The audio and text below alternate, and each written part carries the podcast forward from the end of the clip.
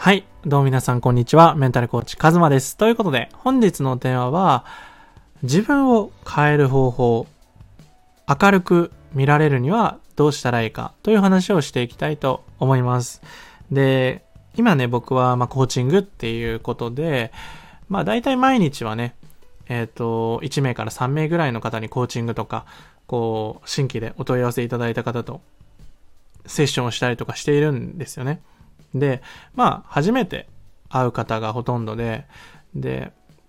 こう、コミュニケーションを取っていくと、まあ、この人自信ありそうだなとか、自信ないんですよとか、相談されることが多くて、で、僕を見て、まあ、多くの人に言っていただけるのは、やっぱこう、自信がありそうですねとか、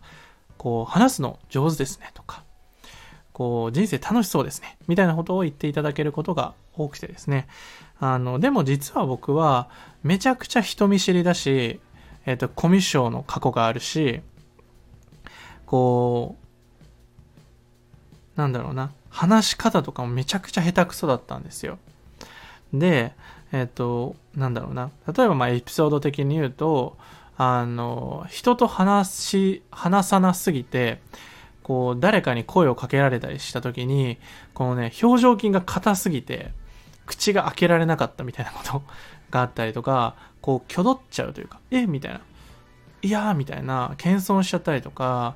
こう、まあ自信がないコミュニケーションだったなと思うんですよね。で、自分のことも好きじゃなかったのもあって、こう、できるだけ目立たないように生きてきたんですけど、まあそんな僕がなぜね、今こう、まあ目立つわけじゃないんだけど、まあ自分の顔を出したりとか、自分でこうたくさんね、今だともう音声だったら300本ぐらい話してるので、それぐらいな、どうやったらなれるのかっていうのを、あの、話していこうかなと思います。で、結論から言うと、えっ、と、コミュニケーションっていうのは、まず2つあるんですよね。どういうことかっていうと、話す人と聞く方です。で、コミュ障だった僕は話し方をすごい勉強してたんですよね。こう、なんだろうな、上手に話せる方法とか、面白く話せる方法とかね、最近だとそういう本とか自己啓発本も多いんですよね。こう雑談力とか、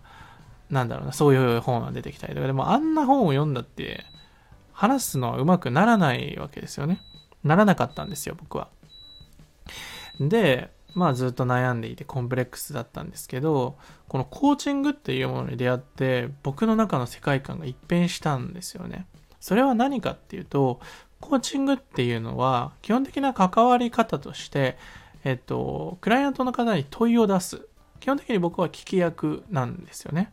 だから、僕の方から何かアドバイスを出したりとか、何かこう、すごい喋るっていうことはなくて、問いが多いんですよね。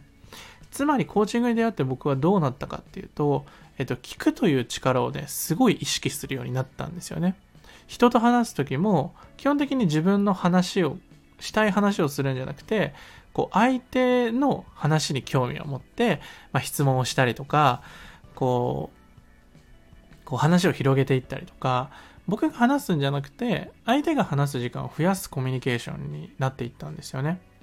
そうすると何が起きるかっていうと、えっと、ズバリ言うと、あの、心に余裕ができたというのがすごく大きいです。あの、自分が話さなきゃっ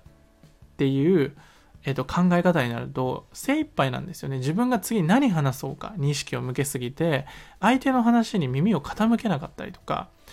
こう自分がどう見られているかを気にしすぎて、こう、ベクトルが自分に向いてしまっているんですよ。で、やっぱ自信がないから声が小さくなっちゃったりとか、早口になってしまったりとかするわけですよ。だから僕は自分の話し方というのをレベルを上げたいのであれば、えっと、聞き方を勉強するというか、聞き上手になるといいと思います。メリットとしては、自分が何かガツガツ話す必要がない。相手が話した内容に対して、こう、自分がどう思ったのかとか、リアクションとかね、そういうコミュニケーションに変わっていったんですよね。うん。そうすると、えっと、今までの、まあ、コミュ障だった時の僕っていうのは、早口でやっぱ声が小さかったんですけど、聞く方になってから、相手が何を話しているのかなとか、何に興味があって、何を伝えたいのかなっていうことを考えるようになってからコミュニケーションの幅とかこう自分の中のこうなんだろうな話しやすいポイントみたいのができてきたんですよね。うん、で聞き役が多いと例えば相手が例えば「えそれについてどう思う?」とか「え最近なんかやってないの?」っていう質問を投げたりするしてくれるようになったんですよね。うん、で聞く方を、えっ、ー、と伸ばすようになってから友達とか初対面の人とやっぱりね個人だと話すことが多いんですよね。このイベントに行ったりとかまあこの知り合いの人とこう縁があってね話す機会とかが増えた時に自分のことじゃなくて相手のことに興味関心を持つようになったら相手から質問例えば「えどんなことやってるの?」とかそういうふうに問いを投げてくれたら自分で答えていくんですよ。ふうにであの本当におすすめなのがこの世の中って基本的なニーズは自分が話したいんですよ。人は自分の話を聞いてほしいという欲求を根源的に持っています。だから、えっと、今回話した話で、あ、自分は話すの苦手だから、聞き役に回ろうと思うと、えっと、ちょっとメリットというかデメリットが大きくなってしまって、それはなぜかというと、えっと、自分のうん話したいこととか感情とかそういうものを吐き出すというトレーニングもすごい大事なんですよね。僕はコーチングっていうのを受けていく中で自分の感情の言語化力とか自分の気持ちを、えー、と言葉にするっていうスキルがすごく伸びたんですよね。だからやっぱり聞き役が多い方とか自分が話すよりもこう自分の中で考えることが多い方は外に出す練習をすごくねした方がいいと思います僕のクライアントの方だとどうしても控えめな方というか相手のことを、えーと、優先してしまう方が多いので僕がおすすめしているのは2つあります。まず1つ目は、まあ、コーチングとか対話。自分が話すっていう時間を作る。これを作ると内省がすごくはかどります。自分の言語化力もはかどるし僕がその問いを投げることによってその人の中の思考が何層もね深く入っていけることができるんですよね。あともう一つ僕がクライアントの方と一緒に毎日やっているのが日記になります。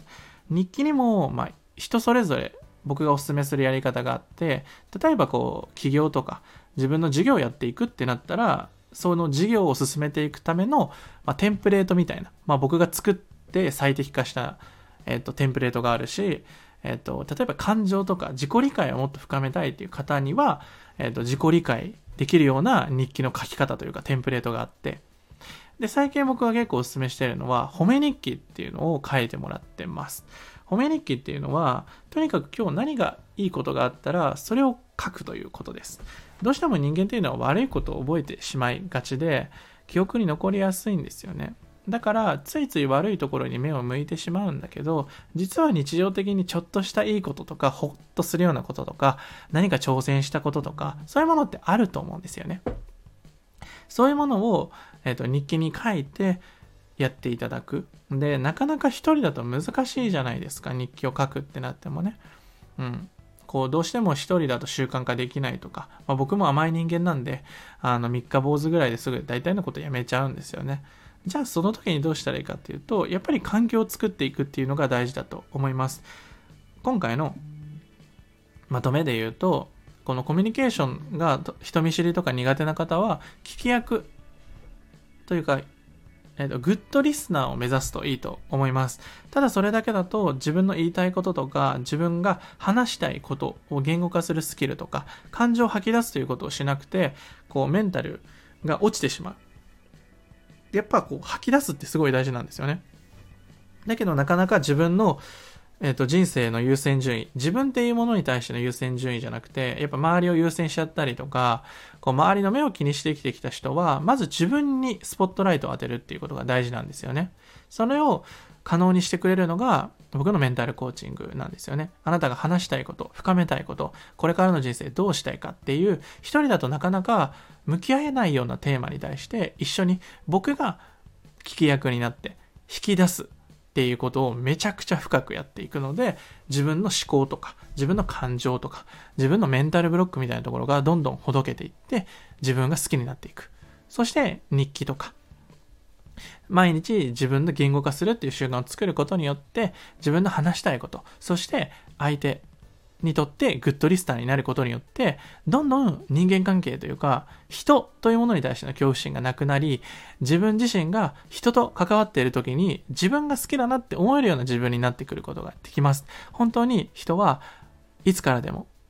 誰でも変わることができるっていうふうに僕は信じているし、そのために活動しています。ぜひあなたも一歩踏み出したいのであれば、あの、ぜひ行動していってほしいなと思います。で、じゃあ自分と向き合うってどうやってやればいいのっていうところに引っかかると思った方は、ぜひ概要欄、コメント欄に僕の公式 LINE の方を載せておきます。そちらはメントレ専用の公式 LINE で、あまりこう外側に出したことはないんですけど、3日間の自分と向き合うワークを、えっと、毎日1通ずつ送って回答していただいて、回答していただいた方には僕が個別でフィードバックを送るというね、もうめちゃくちゃ面白いような、あの、環境を作りましたので、それは無料で受けられます、すべて3日間。なので、なかなか自分と向き合うっていうことが苦手な方だったりとか、自分の感情とか自分のことをもっと知りたい、自分を好きになりたいっていう方は、ぜひね、その下記のメントレ、いつも載せている公式 LINE とは全く別の公式 LINE になりますので、ぜひね、今まで公式 LINE 僕の追加している方もメントレまだ受けてない方多いと思うので、3日間限定の僕がオリジナルで作ったメントレぜひ受けてみてください。ということで、本日のテーマはこれで以上になります。いつからでも、どこからでも、誰でも人生を変えることができるので、ぜひ一歩踏み出してみてください。以上、カズマでした。またね。